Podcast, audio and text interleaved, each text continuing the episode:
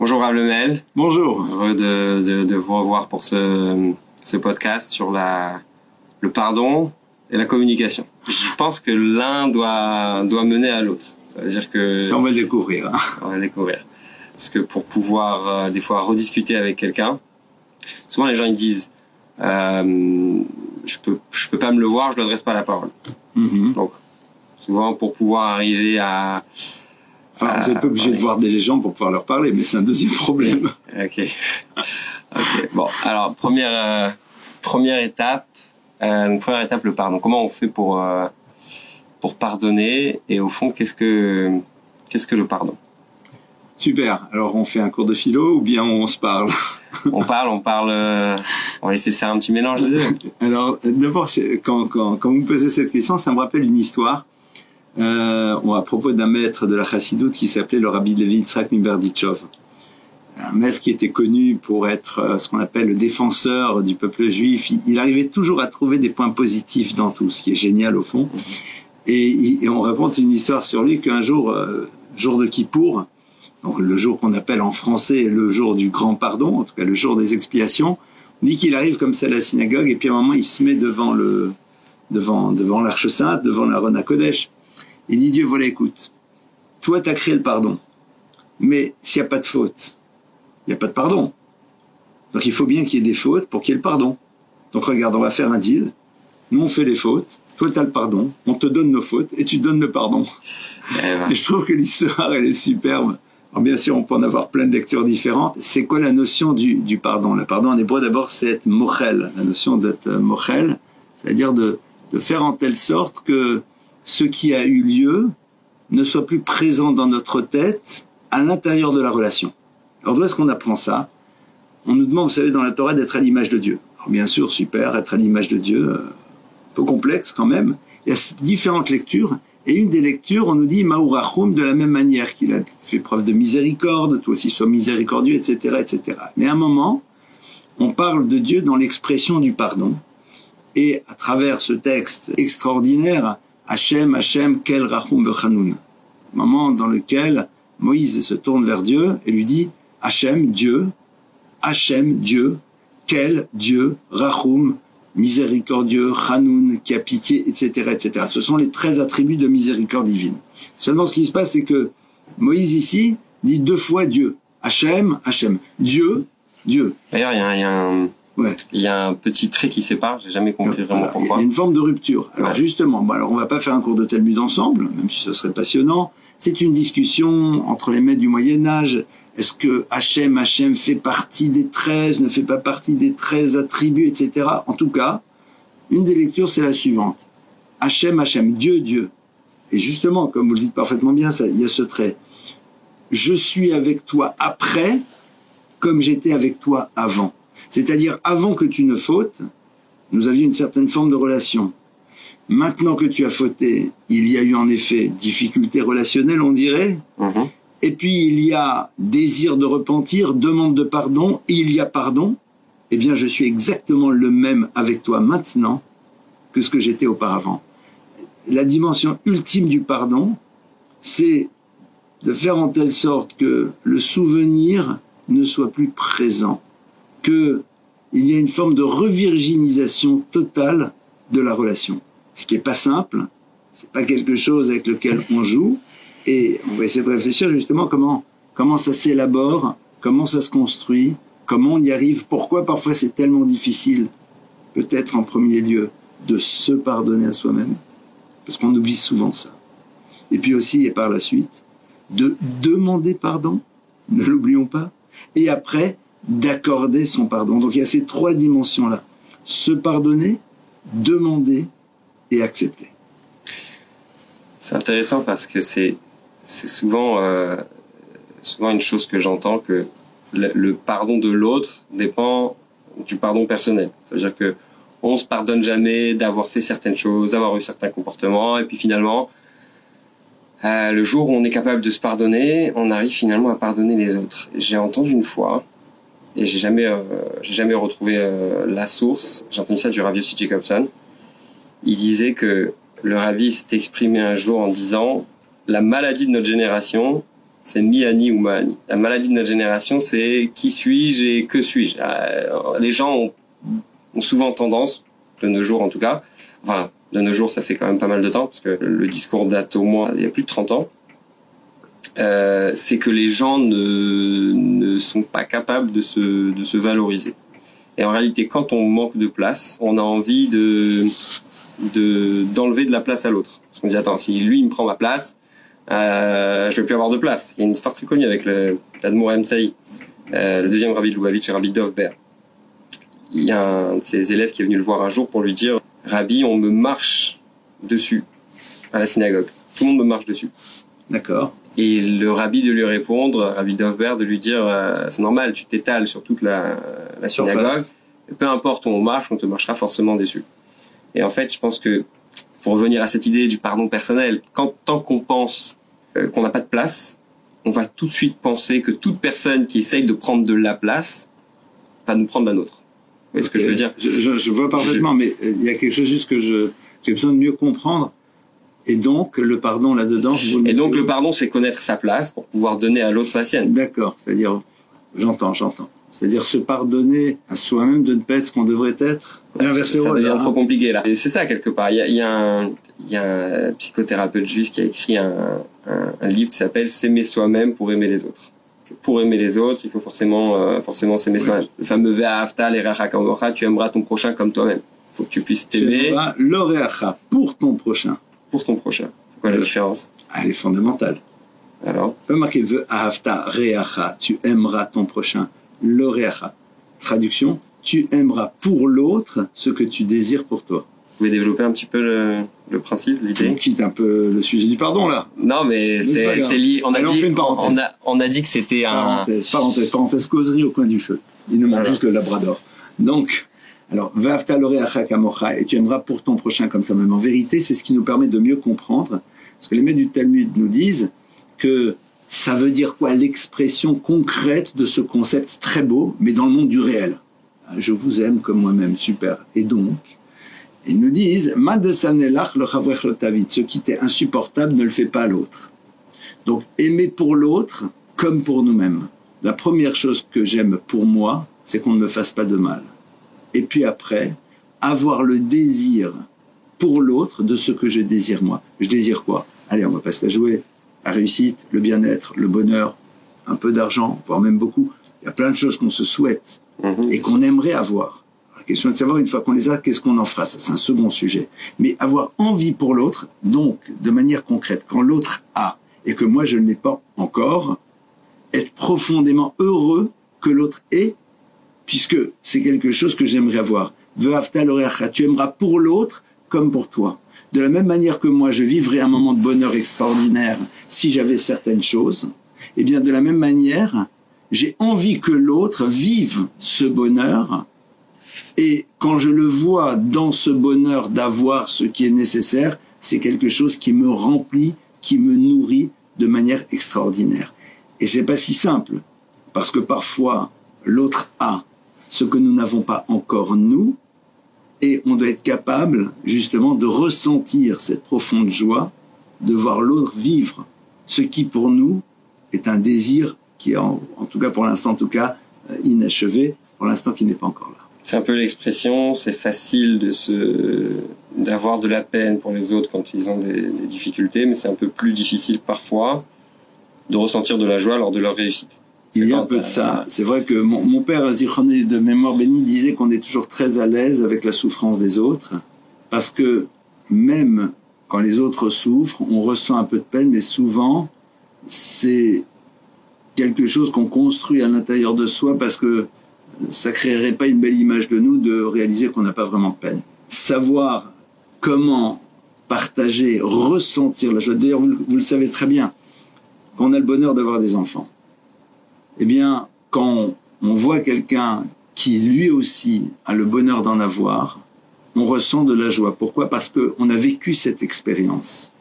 Et donc à partir de cela, on peut ressentir un temps soit peu ce que l'autre est en train de vivre, parce que ça fait partie de notre propre histoire. Un exemple très simple, quand euh, vous avez par exemple organisé une fois une bar mitzvah, euh, une circoncision, un mariage, et que vous voyez des gens qui vous font l'amitié de faire l'effort de venir, vous ressentez une immense joie. C'est une joie de voir que les gens ont décidé de venir. Ça, ça nourrit. C'est ce qui vous donne à ce moment-là les énergies pour faire la même chose pour l'autre, parce que vous savez au fond ô combien ça nourrit de voir quelqu'un qui fait un effort par rapport à vous. Et ça, évidemment, on peut l'ouvrir dans énormément de domaines. Je, me souviens que euh, après quelques années de mariage, j'ai finalement compris cette phrase.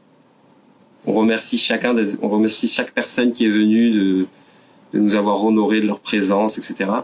Parce que jusqu'à ce que j'ai personnellement des enfants, un travail, euh, une vie assez active finalement, euh, je comprenais pas quand les gens ils remerciaient tout le monde d'être venu. Comment ça remercier? C'est sympa. Qui ne viendrait pas à un, mariage, à un, bon buffet? Voilà, c'est c'est un moment sympathique. Et puis après, quand on a des enfants et qu'on dort pas la nuit et qu'on a un travail et que euh, il faut prendre la voiture et il faut attendre sa femme pendant, bon, on va pas en parler de ça. Euh, on, pas, on doit parler du pardon encore. et que et que, ouais, il y a eu tous ces efforts qui ont été faits. Euh, c'est là que que cette phrase prend du sens oui. quelque part. Bon, pour revenir un peu sur euh, sur le sujet du pardon. Euh, qu'est-ce qui est euh, quelle est la première étape pour pardonner? Quelle est la première étape pour pardonner? Alors, je vais revenir un petit peu sur ce qu'on a vu euh, tout à l'heure ensemble, cette notion d'apprendre à se pardonner, demander le pardon et à un moment accorder son pardon. Tout d'abord, si pardon il doit y avoir, c'est qu'il y a eu dysfonctionnement. Donc je vais d'abord démarrer par rapport à nous-mêmes. Vous connaissez certaines personnes qui ont un grand principe, euh, elles le mettent parfois sur un tablier de cuisine. Article 1, le chef a raison.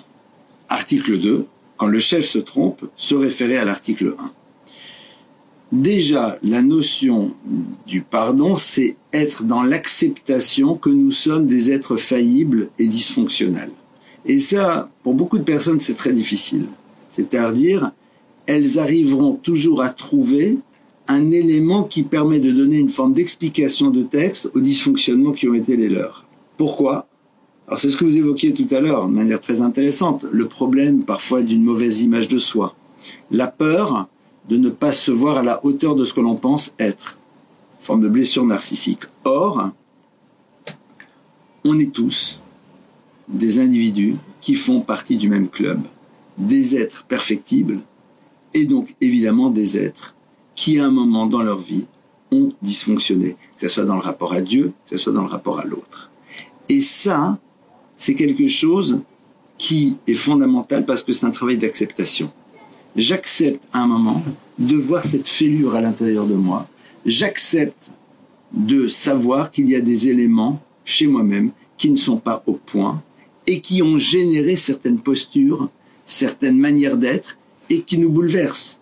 Soit parce que, au niveau de notre éthique personnelle, eh bien, ce n'est pas nous, soit parce qu'on se rend compte et ça, vous l'aviez évoqué tout à l'heure, et je veux dire, à mon niveau, c'est quelque chose qui, j'ai utilisé peut-être un terme fort, mais qui me terrorise.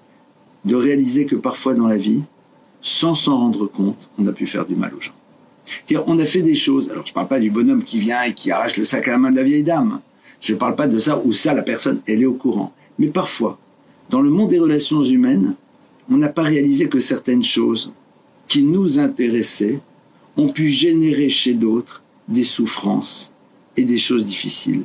Et ça, je veux dire, à mon niveau, si quelque part j'ai envie de demander pardon à des personnes, c'est dit, j'ai sûrement fait du mal. Sans m'en rendre compte, volontairement, je ne pense pas. Sur ça, je me dis, non. Si je savais vraiment que j'allais faire du mal, j'ai plein de défauts, mais ça, c'est pas moi. C'est pas moi. Mais par contre, personne me dit, mais faites peut-être réfléchir un petit peu plus. Et ils auront raison. C'est vrai. Fallait réfléchir un petit peu plus. Fallait pas s'arrêter à l'instant T et voir ce qui allait se passer au-delà de l'instant T. Et c'est vrai que apprendre à se pardonner, c'est être d'abord dans l'acceptation qu'on l'on peut des êtres dysfonctionnels. Bienvenue au club des gens normaux. L'onit na Torah le malaché charet. Le verset nous dit, le texte nous dit, la Torah n'a pas été donnée à des anges. Nous ne sommes pas des anges.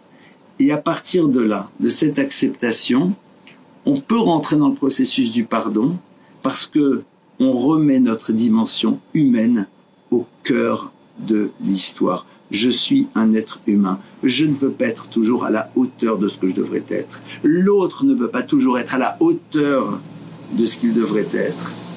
Et moi, en effet, je dois être capable à un moment aussi de demander ce pardon et accorder son pardon, c'est accepter la dimension faillible de l'être. D'ailleurs, il y a un grand maître qui était très proche du rabbi, le rabbi Koutner. On sait qu'il y, avait un lien. Et Rabbi Koutner, qui était un des, géants de la pensée juive et qui a apporté énormément de choses, au passage, je ne sais pas si vous le savez, Qu'est-ce que vous connaissez comme anecdote particulière sur Ezra Koutner Il y en a une. Alors, je, je, je me souviens qu'il y avait un, un, un, podcast du Rav Leib Shapiro, qui est chez Shiva à Miami. Et euh, il avait fait plusieurs épisodes sur la relation du Rabbi avec le Rav Koutner. Et si vous me demandez une histoire, non, je ne pas vous Non, non, non, c'est pas ça. Parce qu'en réalité, les gens ne le savent pas, mais il était à bord du premier avion qui a été détourné. Le premier détournement d'avion de l'histoire pour des raisons du conflit israélo-palestinien, Rabbi Koutner était à l'intérieur de l'avion. Wow. Ouais, c'était très intéressant parce qu'après il a, il raconte certaines choses quand il a vu. Euh, c'est passionnant. En tout cas, Rabbi Koutner, dans une de ses lettres. Et c'était son lien avec le rabbi, le, rapport avec le, enfin je veux dire le. Quand vous avez apporté cette histoire. Non, parce que voilà, c'est parce que tout simplement, l'histoire m'est revenue en tête, donc voilà, c'est. Mais c'est intéressant de voir comment un maître est capable, face à une situation, de savoir en prendre quelque chose par rapport à lui et de transporter un enseignement par la suite. Mais ça, ça serait un long développement. Ce qui est sûr, c'est qu'il écrit dans une de ses lettres, un des élèves qui se plaint de ne pas être à la hauteur, nanani, nanana, lui dit, mon frère, non, c'est pas comme ça qu'il a dit, frère, non, il n'a pas dit, dit, mais tu crois que tous ceux que tu admires ont toujours été au top. Et c'est vrai que c'est difficile, on a difficile à s'imaginer que des personnes totalement admirables et exceptionnelles n'ont pas toujours été ce qu'elles sont. Alors bien sûr, il a des personnes qui sont tellement élevées que leurs éléments dysfonctionnels par rapport à nous, ça serait de la rigolade, évidemment. Mais si vous leur demandez, ils diront non, à un moment j'ai pas été là où je devais être, où je voulais être. Et ça, c'est quelque chose d'extrêmement important. C'est-à-dire ce travail d'acceptation qu'à un moment, nous sommes des êtres humains. Et donc à partir de cela, nous nous confronterons tous à un moment ou à un autre avec nos dysfonctionnements, avec le dysfonctionnement de l'autre, et dans la mesure où c'est comme cela que Dieu a voulu que nous soyons, la notion de pardon va prendre tout son sens. J'ai presque envie de dire, pour reprendre l'histoire de Rabbi de Berdichot de tout à l'heure, que le pardon est une forme de nécessité et non pas quelque chose qui se doit d'exister parce qu'il y a eu transgression. C'est-à-dire, le concept du pardon est une notion qui se doit d'être dans le monde. Comme si, pour pousser un peu le bouchon un petit peu loin, comme si la faute était nécessaire pour que le pardon existe. Parce que le pardon doit exister. Il se doit d'être là. Il doit faire partie de l'histoire de l'homme. On va essayer, si vous le voulez bien, de comprendre pourquoi il doit faire partie de l'histoire de l'homme vous avez dit une phrase, il y, a, beaucoup de choses qui me viennent en tête. Vous avez dit le pardon, euh, la faute doit exister pour que le pardon existe. Mm J'avais entendu dans un de vos cours, euh, d'ailleurs je le répète très souvent, en général j'essaie de dire de qui je l'ai entendu, que c'est comme quand on prend quelqu'un en photo. Imaginez qu'on prenne quelqu'un de très actif en photo et qu'on le prenne euh, en train de dormir. Quand on verrait la photo, on dirait ah, c'est quelqu'un qui, euh, qui dort beaucoup. Et, et l'inverse euh, est aussi vrai. Si on prend quelqu'un de, de, très mou en photo en train de courir, on va se dire ah c'est quelqu'un qui qui bouge beaucoup. Et en fait, quand on a une, je crois que c'était un cours suite à une tragédie. Vous avez dit que quand on regarde une situation et qu'on s'arrête sur la situation et qu'on dit bah voilà c'est c'est ça mon problème. Et en réalité, on, on ne peut que se tromper. Pourquoi? Parce que il y a un contexte, il y a un ensemble de choses qui il y a un before et un after.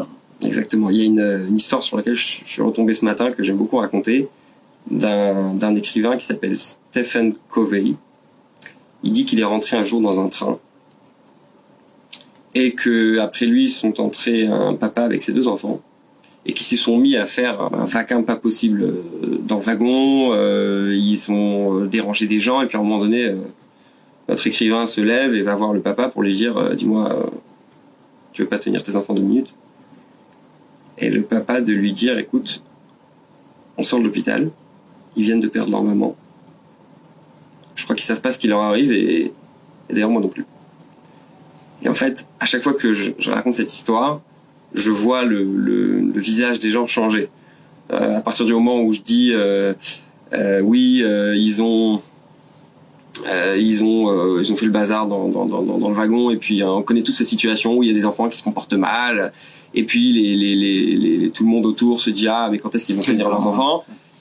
Et finalement quand on apprend qu'ils ont perdu leur maman ah, tout le monde est choqué et a envie de dire bon bah oui évidemment d'accord. Et je pense que le pardon c'est un peu ça aussi. C'est comprendre euh, parce que vous disiez tout à l'heure par rapport euh, par rapport au pardon c'est comprendre que l'autre a des problèmes que que, que, que qu'en tant qu'être humain, on n'est on pas parfait, que forcément, euh, la personne en face de nous, elle a des, des, des difficultés. Mais la question, c'est ça, pourquoi j'en suis victime. Mais sur, sur, ce que vous êtes en train de dire au fond, d'accepter, ça ne veut pas dire pour autant que la personne qui est en face, on peut justifier d'une quelconque manière son comportement. J'aime bien utiliser cette phrase de dire que nous devons chercher à comprendre pour pardonner, mais nous ne devons jamais justifier. C'est-à-dire que, je donne un exemple très simple, un truc basique, d'accord? Euh, dans lequel voilà deux personnes se rencontrent et puis il y en a un qui réagit mal par rapport à l'autre. Réagit mal, il dit des mots pas sympas, que sais-je. On va donner des infos, un petit peu comme dans votre histoire. Euh, dans lequel on va vous dire non mais tu sais voilà il est stressé truc machin ce matin il devait avoir sa nouvelle voiture elle n'a pas été là il a dû chercher ailleurs il a fait ce... enfin voilà on vous raconte toute une histoire. Alors évidemment avec tout ça quand on contextualise alors on va se dire bon c'est vrai mais c'est pas pour autant qu'il a le droit de faire ce qu'il fait. C'est-à-dire que même dans cette histoire que vous rapportez qui est bouleversante concrètement je comprends mais je ne justifie pas. C'est-à-dire ce n'est pas parce que que pour autant tu peux faire cela alors, évidemment, là, c'est plus le cas. Là, ce sont des enfants, donc des enfants, mais au niveau d'un adulte. D'ailleurs, c'est très intéressant parce que ça me rappelle justement une histoire avec un, un, un très célèbre thérapeute qui s'appelle Segui Hirsch. Segui Hirsch est un thérapeute juif qui doit avoir aujourd'hui 97 ans, peut-être plus, qui a encore le numéro d'Auschwitz tatoué ici. On a le privilège, avec mon épouse qui travaille aussi dans cet univers-là, de, de, de fréquenter. Euh, pour différentes raisons, en tout cas, il nous a beaucoup, beaucoup euh, donné des pistes par rapport à ce qu'on essaie de faire comme travail. Un jour, il nous a rapporté, dans le cadre donc d'une séance de travail, euh, la rencontre qu'il avait eue avec un couple dans lequel le mari faisait preuve de violence. Il y a un moment, l'épouse cherche à couvrir le mari alors qu'elle-même est victime. Elle dit oui, mais vous comprenez, le pauvre, euh, quand il était enfant, il a été victime. Le thérapeute la regarde et dit j'entends, madame, mais là c'est un adulte de 40 ans. C'est-à-dire, je comprends et je vais intégrer cette notion-là, qu'il a été victime lui-même, pour pouvoir savoir comment poser un regard et gérer les choses. Mais attention, parce que si on commence à justifier, elle est où la limite? Vous comprenez Qu'est-ce que vous voulez que j'y fasse? J'ai été victime, donc c'est normal que je frappe. Non. Comme vous avez été victime et que malheureusement il y a un travail qui n'a pas été fait, donc vous êtes retrouvé à reproduire, donc vous n'êtes pas, pardonnez-moi l'expression un peu violente, une pourriture qui est là, qui est dans sa violence, son désir de faire du mal, c'est moi, personne d'autre, tu veux pas m'écouter, je frappe. Non, tu es toi-même victime et tu n'as pas fait ce travail ou le n'as pas réussi à dépasser certaines choses et tu reproduis. Mais ce que tu as fait, tu n'as pas à le faire. C'est pas acceptable. Mais le regard qu'on va porter ne sera plus du tout le même. Et donc évidemment, la gestion du cas ne sera pas la même. Je ne vais pas sanctionner de la même manière, quand on parle de monde de sanction, un élève qui arrive le matin frais, détendu, mais qui, pour le fun, vient et va tout casser, parce que tout simplement, ma tête ne lui revient pas, et celui qui arrive d'une situation plus complexe et qui fait la même chose. Dans les deux cas, c'est inacceptable. Je ne jugerai pas de la même manière, donc je ne gérerai pas de la même manière. Et ça, c'est quelque chose d'intéressant parce que quand on parle de se pardonner, c'est aussi recontextualiser les actes que l'on a pu faire, ce qui nous permet de ne pas voir à travers ces actes l'expression de quelque chose de mauvais chez nous, mais de quelqu'un qui n'est pas parfait et qui n'a pas réussi à gérer comme il se doit une situation, soit parce qu'il ne s'est pas préparé en amont, soit parce que, après, il y a mille et une raisons. Bon, on a, vu la première étape. Euh, la deuxième étape, c'est intéressant parce que Alors, moi, j'ai beaucoup enseigné euh, la troisième partie du Tanya, Igeret Tachua, euh, qui parle beaucoup de finalement du, pardon, parce que le but de la Teshua, qui est le retour vers Dieu, va finalement être la kapara, qui est l'acceptation, le, pardon. Euh, et il y a, toujours ce, ces deux étapes. Première étape, c'est, euh, en vous écoutant parler, ça m'a un peu remis dans le bain. Euh, la première étape, c'est s'excuser, euh, arrêter, vas-y t'achète, euh, abandonner la faute. Ça veut dire la, la, la première étape, c'est de dire euh, le passé, c'est le passé, et puis à partir de maintenant, on ouvre une nouvelle page. Bon, pour ça, il faut comprendre. Et vous avez dit comprendre que l'autre n'est pas parfait, etc. Bon, dans le, la relation avec Dieu, c'est comprendre qu'on n'est pas parfait, qu'on est faillible et qu'on est humain et qu'on a une âme animale et que toutes ces choses-là. Et puis la deuxième étape, c'est retrouver une relation de confiance. Alors est-ce que c'est, euh, enfin je le dis parce que je vois ça dans le contexte de la choua, est-ce que dans le couple on a cette, euh, cette parallèle de dire, euh, puisqu'on a aussi quelque part cette idée de, de, de lien entre, entre hommes et femmes dans la Torah, euh, le peuple juif étant comparé à la, à la femme et le, le, le, bon Dieu à l'homme, d'où le fameux, la fameuse parabole du Cantique des Cantiques, où le roi Salomon écrit le, le, le, ces déclarations d'amour quelque part entre, entre un homme et une femme qui ne sont qu'en réalité un, une parabole, un exemple euh, sur la, la relation qu'entretient le, le bon Dieu avec le peuple juif. La question c'est est-ce que on a cette euh, est-ce que la deuxième étape c'est la le, le, fait de retrouver une relation de confiance? Alors et, comment, et, comment, et, surtout comment ça se traduit dans le couple? Alors on a brûlé énormément d'étapes hein, avant d'arriver ah, ici. C'est-à-dire que non, ce que je veux dire par là, c'est que on va on va donc se focaliser sur la demande de pardon, d'accord? C'est-à-dire j'ai demandé à quelqu'un pardon, donc j'ai été capable à un moment de reconnaître que j'ai mal agi, et la personne en face, j'attends son pardon. Alors il y a un maître qui s'appelle Ravolbeck, qui a écrit un livre qui s'appelle Les Choses, qui rapporte à l'intérieur de ce livre euh, un enseignement, une histoire avec un, un très grand maître qui s'appelait le euh, Lopian. Rabelia Lopian était un des très très grands maîtres du Moussard, de cette école de, du travail sur soi, de l'éthique, et raconte qu'un jour, un élève est venu le voir, il lui a dit, Rav, maître, j'ai besoin de vous demander pardon. Oh, le regarde. Qu'est-ce que j'ai fait Farvos, mm -hmm. qu'est-ce que tu as fait? C'est-à-dire que l'élève dit, moi, j'ai besoin de vous demander pardon. D'accord? Il dit que t'as fait quoi?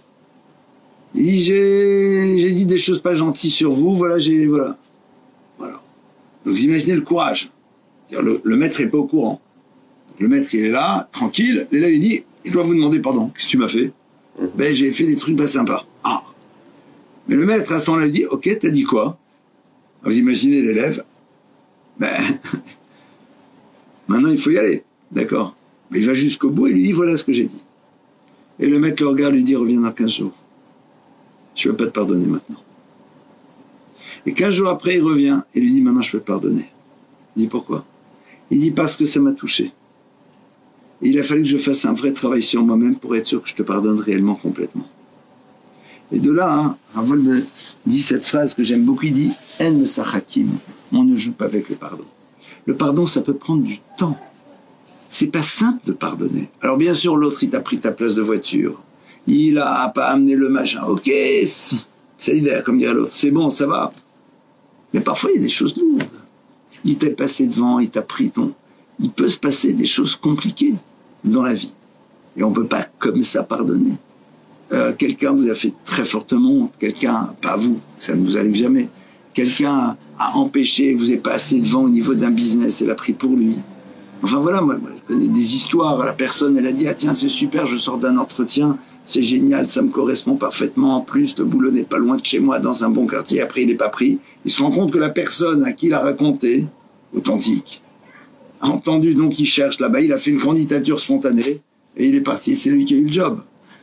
C'est un peu compliqué. T'as vécu ça? Ah oui, ah ouais. c'est un peu compliqué. Ah donc, je suis désolé. Alors là, la personne va dire, ah, que tu veux, hein, c'est là où on adore le bon Dieu. On adore inviter le bon Dieu. Non, mais c'est tout ça, c'est Minachamaïm. C'est le bon Dieu. C'est comme si moi je mets un coup de poing à l'autre et je dis, bah, tu comprends, si tu as reçu le coup de poing, c'est que Dieu voulait bien que tu le reçoives. À un moment, on se calme. Il faut quand même un peu, quand même, comme dirait l'autre, raison garder. Donc ça prend du temps. J'ai l'impression que la première étape du pardon, c'est déjà se dire je n'ai pas envie que l'autre soit sanctionné à cause de ce qu'il m'a fait. Il y a déjà ça, je ne l'ai pas envie. Maintenant, réussir à éradiquer, ça peut prendre du temps.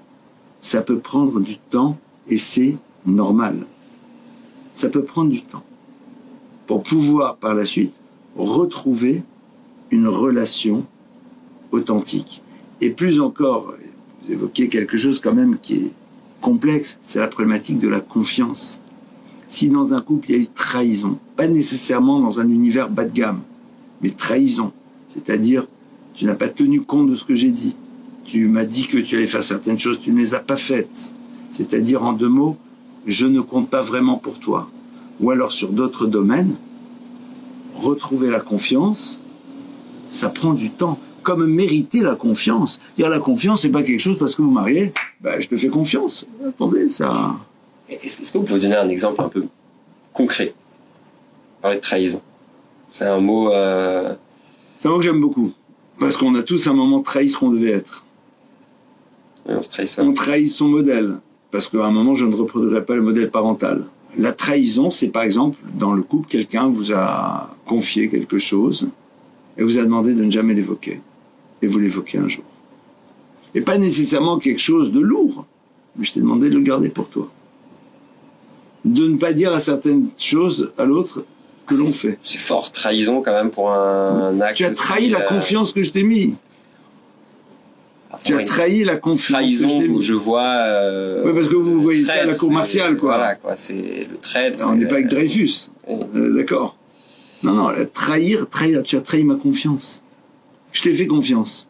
Je t'ai dit, tu le diras à personne, tu peux compter sur moi. Je peux compter sur toi pour que tu fasses ça, oui, tu as trahi ma confiance. C'est la confiance qu'on a trahi. Parce que, et souvent d'ailleurs, c'est ce qui va se passer, on va dire, ok, ça va, je suis d'accord, mais c'est, ça va, c'est pas si grave, il aura parfois raison. Oui, mais là-dedans, il y avait un engagement de ta part que tu n'as pas tenu. Souvent, moi, j'ai vu ça dans le monde des relations. Personnes, elles sont là, et elles ont pris des engagements, et elles ne les tiennent pas. Alors, parfois, c'est pas des choses graves. Les personnes ne comprennent pas qu'on n'est pas content. Pourquoi? Ben, Tu as trahi ma confiance. Tu m'as dit que tu allais faire telle chose, tu ne l'as pas faite. Alors bien sûr, si l'autre me dit oui, je voulais le faire, il y a des impondérables, il y a un truc, il y a machin, évidemment, la question ne se posera plus. Mais, mais, mais ce terme-là, qu'on le veuille ou pas, c'est ça qui se joue derrière. Parce que si vous ramenez les choses à la problématique en tant que telle, souvent c'est pas grand-chose. Pourquoi dans les couples, souvent il y a des conflits sur ce qu'on appellerait des queues de cerises, sur des petites choses? Pourquoi? Parce qu'en vérité, c'est pas la chose en tant que telle, c'est ce qu'elle représente. Je te faisais confiance. Tu m'as dit oui, je te ramènerai à la maison les courses, etc. Donc je t'ai, donc tu l'as pas fait. Ça va, c'est bon, elles vont arriver. Le problème, c'est pas de savoir si elles sont là ou pas. Tu as pris un engagement, tu ne l'as pas tenu. Tu trahis ta parole. Et c'est comme ça que c'est ressenti. Et donc, il faut recréer. C'est la raison pour laquelle parfois, il vaut mieux pas trop s'engager et faire les choses. Comme ça, au moins, il n'y a pas ce problème. Ou alors être dans une parole. Euh, est-ce que tu peux le faire? Je vais essayer de le faire avec plaisir si j'y arrive avec joie. Je peux pas te dire à 100%, mais je vais tout faire pour.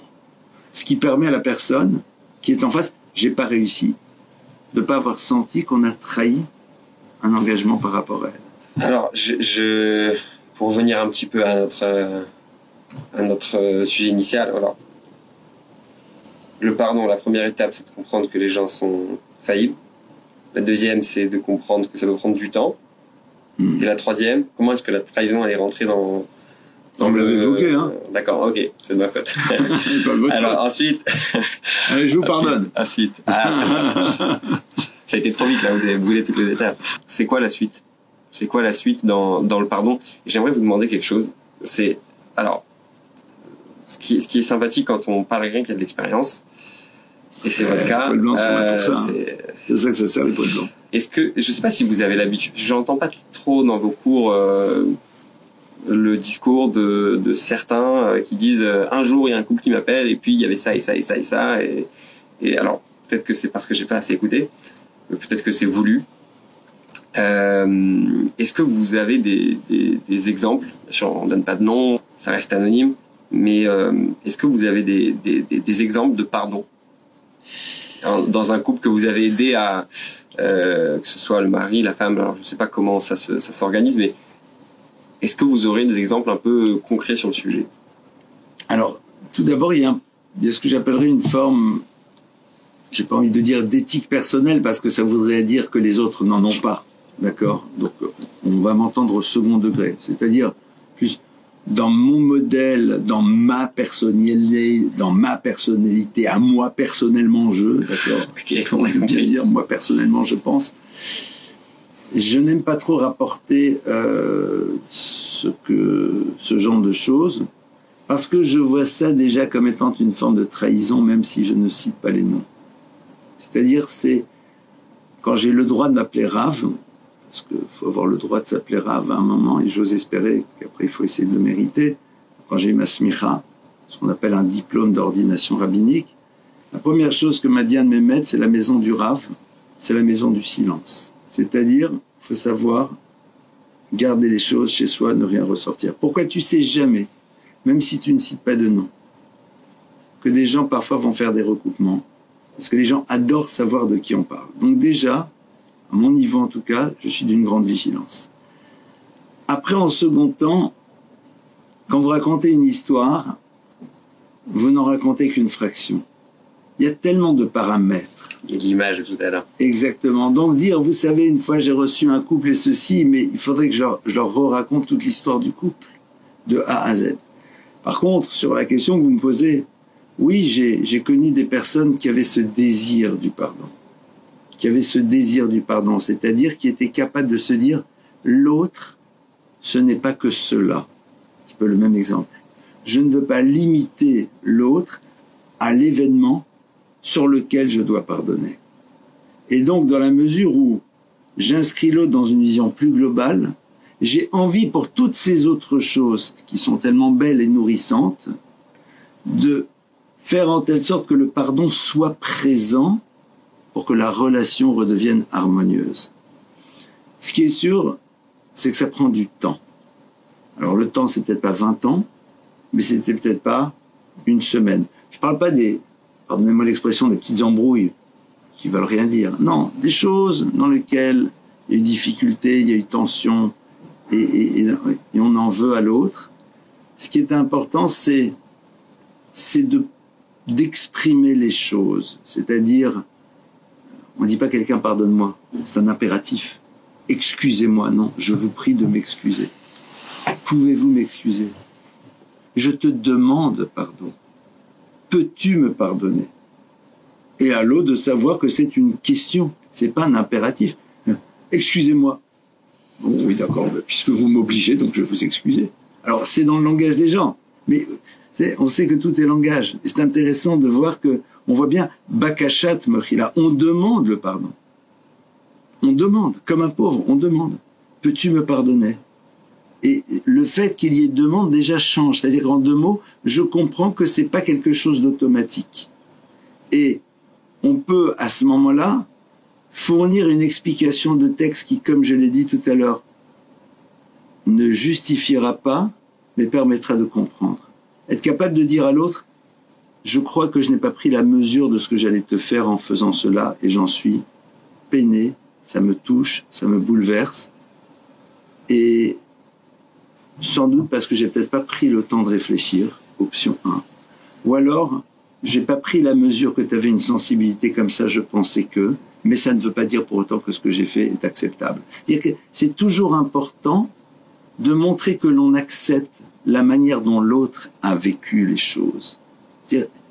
Et, que pour nous, ben, si tu l'as vécu de cette manière, ce que je peux juste faire, c'est d'abord te demander de bien vouloir me pardonner, et peut-être qu'on essaie de réfléchir ensemble comment faire pour que ce genre de situation ne se remette pas en place, et moi-même, euh, comment faire un travail par rapport à moi-même. C'est-à-dire que si la personne voit qu'il y a un vrai travail, pourquoi Parce que si je suis pas bouleversé de voir que j'ai généré chez l'autre de la souffrance, il y a un problème. Il y a un problème. C'est-à-dire, c'est, et l'autre va le ressentir. même si moi je trouve que c'est ridicule, même si je dis maintenant, mais ça va, c'est, mais l'autre le vit de cette manière. C'est sa réalité. Donc, donc je me dois de l'accepter.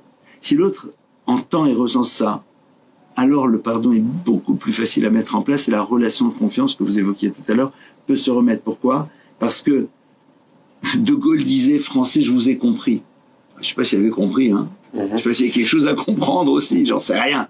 Mais ce qui est sûr, c'est que la phrase est belle. C'est-à-dire, il a essayé de comprendre. Il a essayé de comprendre, de se mettre à ma, de se mettre à ma place, de ressentir ce que j'ai pu ressentir. Rien que ça, c'est énorme. Le pardon peut beaucoup plus s'inscrire à ce moment-là. C'est donner, finalement, ça, quelque part, c'est donner une place. Comme vous le dites. Donner, très, donner très une place, euh, donner une place à l'autre. Enfin, je, je repense à ce que ce qu'on disait au début. Souvent le problème, et ça c'est c'est capital, on en parle tout le temps, c'est euh, on parle aux gens d'un sujet, et puis ils essayent de se dire, euh, tiens, euh, comment ça correspond à la vie de ma belle-mère? Ah oui, vie de- j'adore ça. Voilà. Donc euh, j'essaie de, de, de, il y a, y a beaucoup d'idées, il y a beaucoup de, de, de profondeur, donc c'est, c'est, ça fait réfléchir. Euh, et puis il y a cette fameuse idée, c'est marrant parce que ça correspond avec ce que vous venez de dire. Euh, il y a un, un des, des du Rabbi, s'appelle Rav Simon Jacobson, qui C'est est, de qui est ceux le frère de, qui répétait, oui, ceux qui, répétaient les, les enseignements du enseignements. Rabbi. Et puis, alors, on se rend pas forcément compte, mais des fois, les discours du rabbi pouvaient durer pendant euh, 5, 6, 7, 8, 9.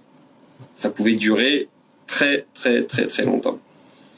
Et puis, euh, dans, un, dans un podcast, euh, il est interrogé sur euh, comment comment ça marche, quoi? Comment on se rappelle d'autant d'informations pendant autant de temps? que, parce que ça- ce qui se passe, c'est que le rabbi parlait en semaine, et donc il pouvait être enregistré, mais quand il parlait Shabbat, Ah oui, il n'y avait pas d'enregistreur, donc il y avait des enregistreurs ambulants qui étaient au fond des individus, avec une mémoire, je pense, hallucinante, je suis impressionné, et qui étaient capables de se rappeler de tout ce qu'il avait dit pour le restituer après samedi soir et qu'on puisse c'est en ça. Il y, avait, il y avait toute une équipe. Euh, il y avait le Rav Yoel Khan à la euh, mais il y avait aussi euh, bon toutes sortes d'organisations. Il y en a qui, à travers les années, il y avait ceux qui retranscrivaient en hébreu, ceux qui retranscrivaient en, en, en yiddish, il y a même eu en, en alors, anglais. Donc on lui a demandé Et comment donc on lui a dit mais comment vous faites pour vous rappeler de tout ça? Alors lui il dit euh, je suis pas euh, je suis pas forcément euh, le type super intelligent. bon On appelle Bien sûr. aujourd'hui les hypermnésiques. Bon, bah, bien sûr, il est, ouais, c'est quelqu'un qui a une mémoire, forcément, qui, qui, a, qui a une bonne mémoire. Mais il dit, euh, le vrai travail que c'était, c'était de me dire, je ne connais rien. J'explique. Euh, quand ils se mettaient, euh, puis ils avaient tous une place stratégique où ils pouvaient vraiment euh, bien entendre, parce que il y avait certaines personnes qui étaient, quand on voit les, vidéos du Rabbi en semaine euh, qui sont publiées aujourd'hui, on voit des gradins, euh, on voit des, des, des, des, des pyramides, enfin énormément de monde. Mais Shabbat, on entendait, il y avait des endroits où, avec les années, euh, on n'entendait pas. Oui, ce On qui est entendait dire normal, qu'ils étaient assis, ils regardaient, et puis euh, ils- quand ils chantaient, bah, ils pouvaient chanter, mais le reste du temps, euh, ils n'entendaient pas forcément ce que le rabbi disait. Et donc bon, ils avaient une place stratégique, et puis euh, donc le Rav Jacobson dit, je, je vidais ma tête. Ça veut dire que je vidais mon esprit, j'essayais de, de me dire que je ne connais rien. Pourquoi? Parce que quand on écoute quelqu'un, et ça a une, une grande, euh, une grande valeur dans le pardon, le Rav Jacobson, il, dit qu'il fait aussi des, thérapies dans ce sens-là, enfin des, thérapies de groupe ou euh, des, ateliers. Peut-être qu'atelier c'est plus, approprié. Euh, où il dit aux gens, essayez de, considérer que vous n'avez pas de, n'avez pas connaissances antérieures. Par rapport à son, travail vis-à-vis du rabbi, euh, quand on entend un rave parler de quelque chose, là c'est mon cas, euh, on essaye toujours de se dire tiens, comment est-ce qu'il est-ce que ce qu'il est en train de dire ça correspond à mes connaissances antérieures? Comment est-ce que je vais pouvoir euh, bon là c'est un peu mon rôle de, de, de, commenter, de poser des questions, de, de, de pouvoir euh, euh, pouvoir échanger, mais euh, ça va être négatif quand on va écouter quelqu'un et qu'on va essayer de se dire ok ce qu'il dit je le connais déjà. On part du principe que ce qu'il dit je le connais déjà, et puis maintenant euh, à quoi ça correspond dans mes connaissances? Et il dit quand j'écoutais le rabbi, euh, j'essayais de me dire, ok, ce que j'écoute, c'est complètement nouveau. Et c'est vrai que quand on écoute un discours qui est vraiment complètement nouveau, imaginez que vous allez écouter euh, quelqu'un qui va vous parler de, de la recette du Coca-Cola, eh ben, vous allez écouter parce que vous savez, vous savez que vous ne savez pas. Et donc, euh, dans le couple, c'est un peu aussi, euh, il y a un peu aussi cette idée de dire, ce qu'elle est en train de dire, ce qu'il est en train de dire, je, je, je- c'est complètement nouveau.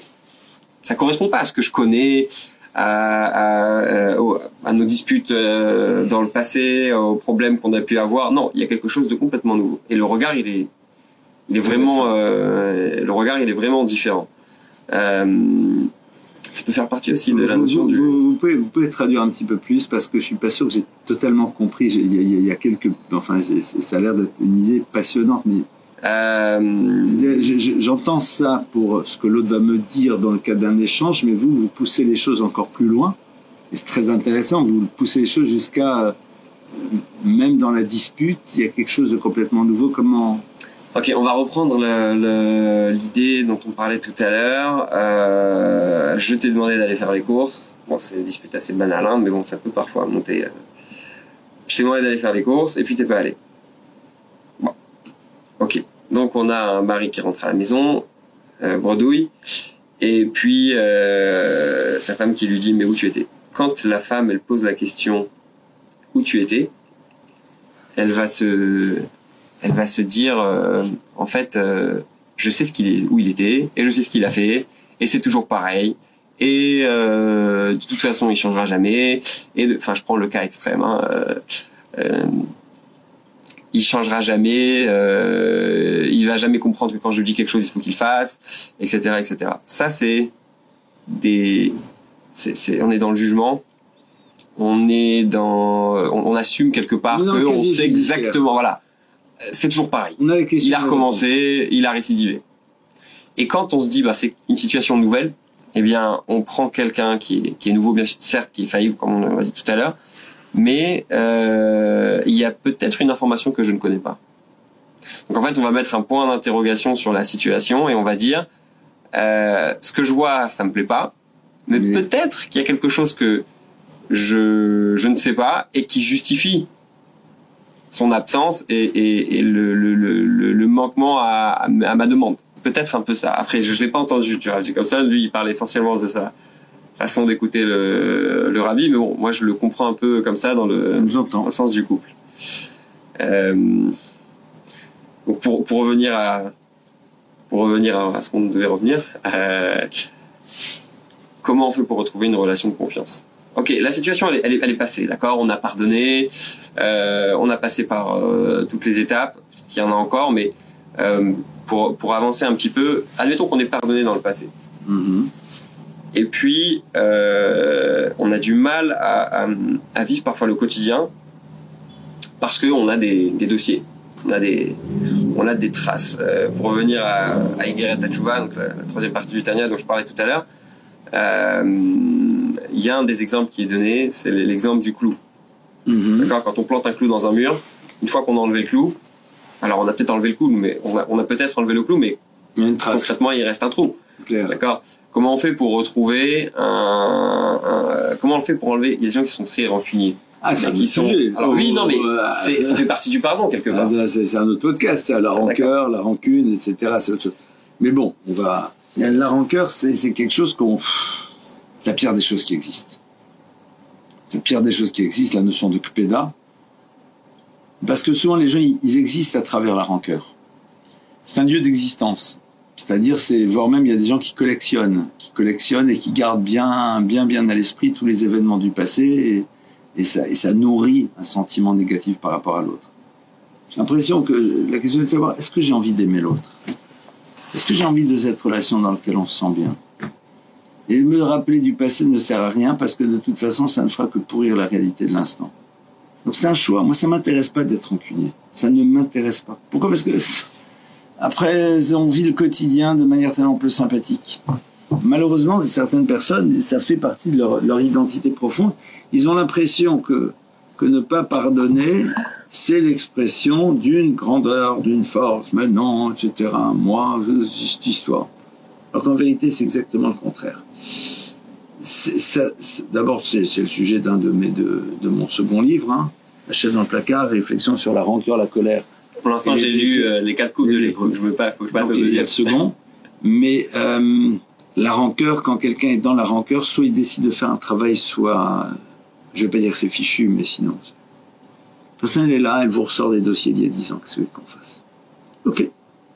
Alors, si elle dit, t'as pas changé, cette personne, pas la femme, hein, c'est elle. Alors, j'entends. Il y a 10 ans, tu faisais ça, tu fais toujours la même chose. Ok J'entends. Mais à un moment, on a le droit d'avancer, on a le droit de construire.